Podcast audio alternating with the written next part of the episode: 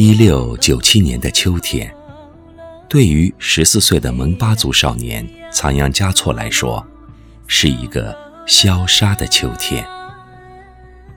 这个秋天，他将远离他的家乡，远离他青梅竹马的仁增旺姆，到千山万水外的布达拉宫去。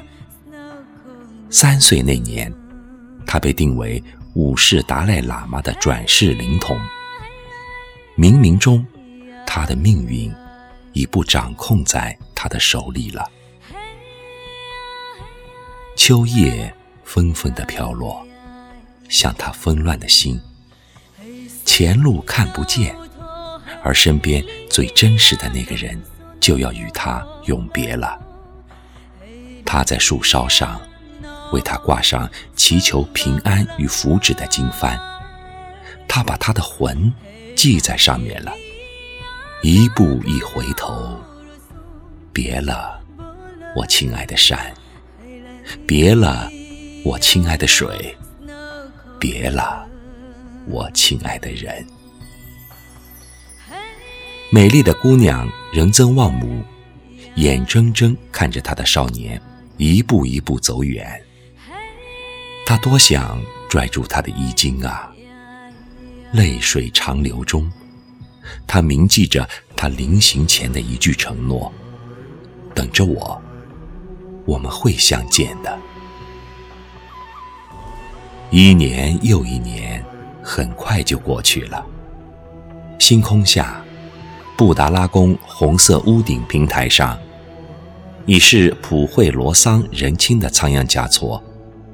眼光越过一座座灵塔金顶，眺望他遥远的故乡，心中千呼万唤的是他心爱的姑娘。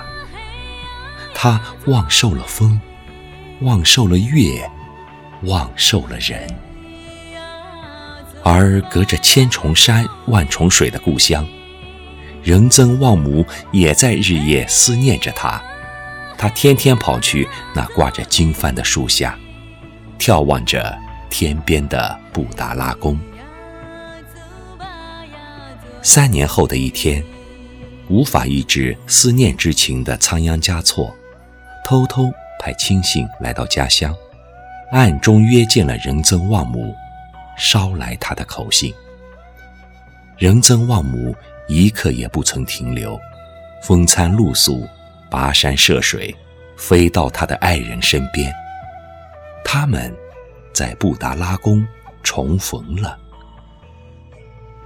他是高高在上的活佛，而他是万千膜拜信徒中的一个。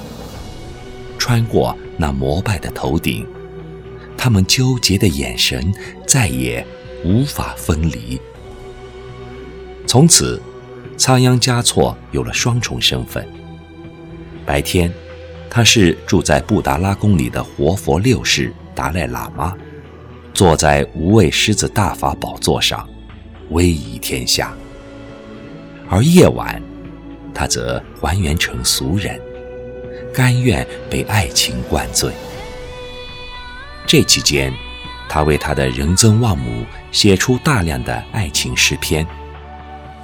其中有一首这样写道：“那一天，闭目在金殿香雾中，蓦然听见你诵经的真言。那一月，我拨动所有的转经筒，不为超度，只为触摸你的指尖。那一年，磕长头匍匐在山路。”不为觐见，只为贴着你的温暖。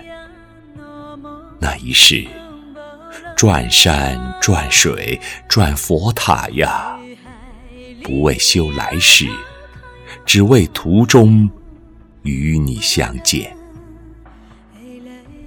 当然，我们都清楚，这样的爱情注定没有指望。自从三岁那年。他被确定为五世达赖喇嘛的转世灵童后，他就失去了追求自由和爱情的权利。他们的相爱，无异于赤裸着双脚，在荆棘上跳舞。风雨终于来了。当时西藏的情形错综复杂，掌控了他，就掌控了整个西藏。他过度的放浪形骸，无疑是授人以柄。这对苦命的恋人已感到乌云压顶的沉重。他躺在他怀里，他搂着他的人，不知什么时候一松手，就可能再也见不着了。他问他，是否愿意这样终生相守？他毫不犹豫地答：“除非死别，绝不生离。”还有什么比这句承诺更能穿心入肺呢？他脱下身上的僧衣，毫不可惜地扔到辅佐他走上佛路的第八桑杰嘉措的脚下。他决心放弃他的达赖喇嘛的权位，放弃布达拉宫的辉煌。他不要做活佛，他要做人。他要和他的仁增旺母一起回他的故乡，结婚、生子，过寻常的日子。然而，他太天真了。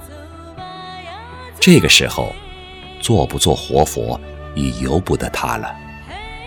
终于有一天，他再也没有见到他的仁增旺母了。他疯了似的对着远处的群山叫喊。